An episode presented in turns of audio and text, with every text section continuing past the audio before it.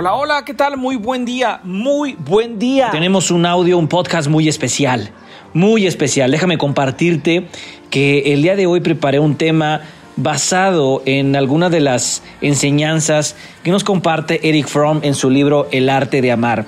Este gran psicólogo, socionalista de origen judío-alemán, inspirado en Freud, bueno, pues realmente eh, él, él, él nos comparte un poquito de una realidad diferente de lo que es el amor, ¿verdad? O más bien, entenderlo un poquito más a su profundidad.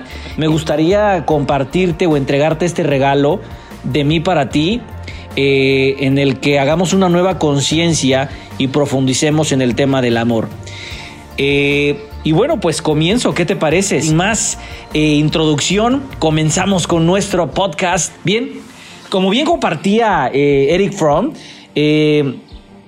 voy a, me voy a permitir citar literalmente su, uno de sus párrafos del libro de El arte de amar, donde él compartía que el amor maduro significa unión a condición de preservar la propia integridad, la propia individualidad. El amor es un poder activo en el hombre, un poder que atraviesa las barreras que separan al hombre de sus semejantes y lo une a los demás. El amor lo capacita para superar su sentimiento de aislamiento y separatidad y no obstante le permite ser el mismo, mantener su integridad. En el amor se da la paradoja de dos seres que se convierten en uno y no obstante siguen siendo dos. Lo que significa es que en el amor, en el amor hay algo mucho más profundo que no nada más recibir, sino es dar.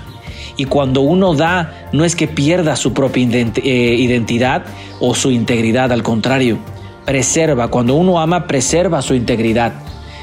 Cuando tú amas a tu pareja, sigues conservando tu integridad.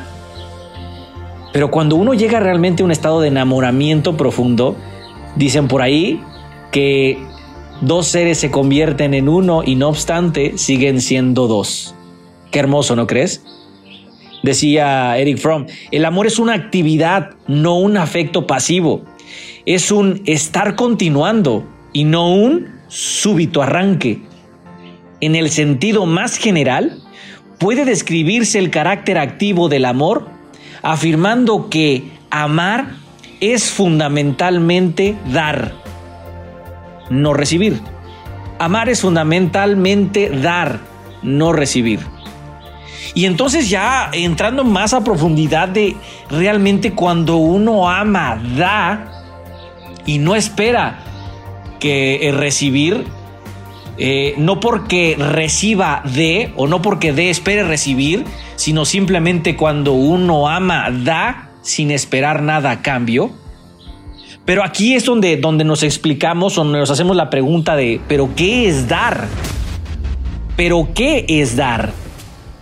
Por simple que parezca la respuesta, está en la realidad plena de ambigüedades y complejidades.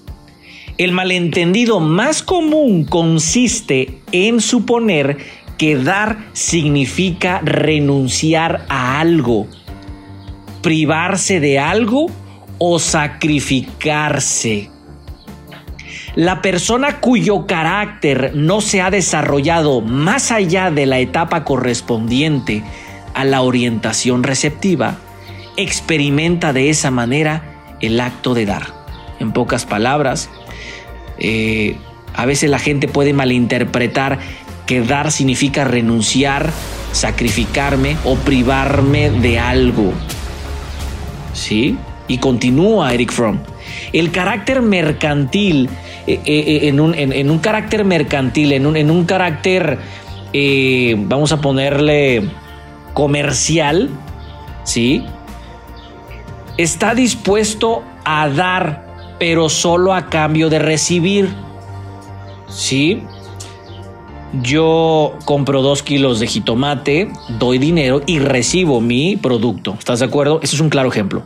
Repito, el carácter mercantil está dispuesto a dar, pero solo a cambio de recibir. Para él, dar sin recibir significa una estafa.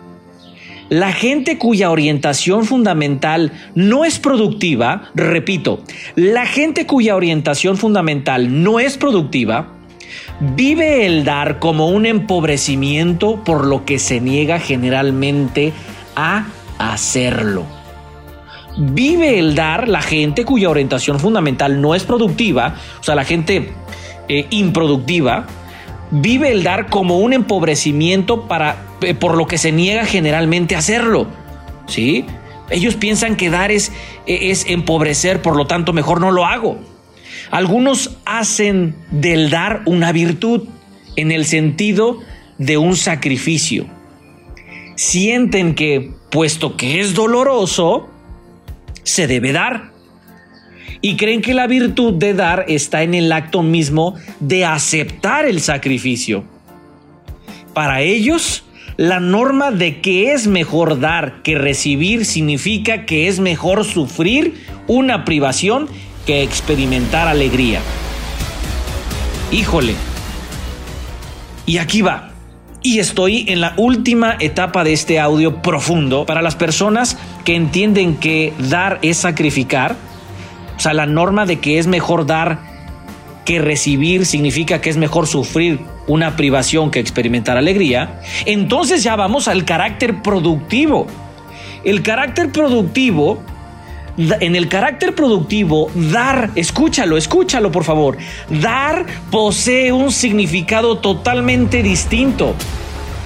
Constituye la más alta expresión de la potencia el mismo acto de dar es cuando experimento mi fuerza, mi riqueza, mi poder.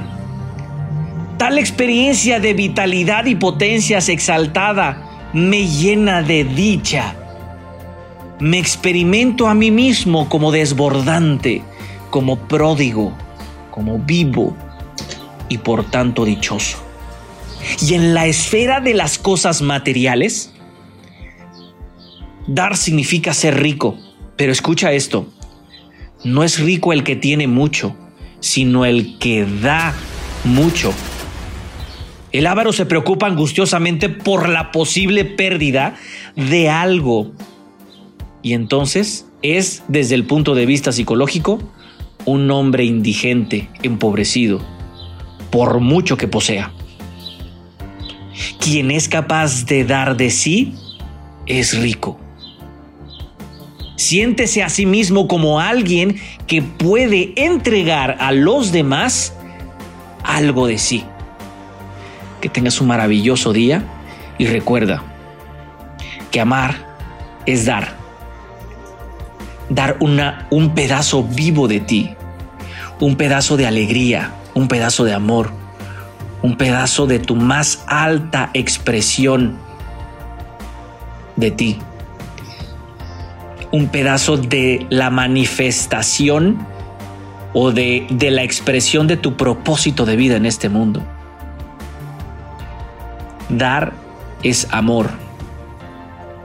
Que Dios te bendiga. Y recuerda que el amor, los cuatro elementos del amor es el cuidado, la responsabilidad, el respeto y el conocimiento. Que Dios te bendiga. Nos vemos muy pronto en nuestro siguiente podcast. Muchas gracias.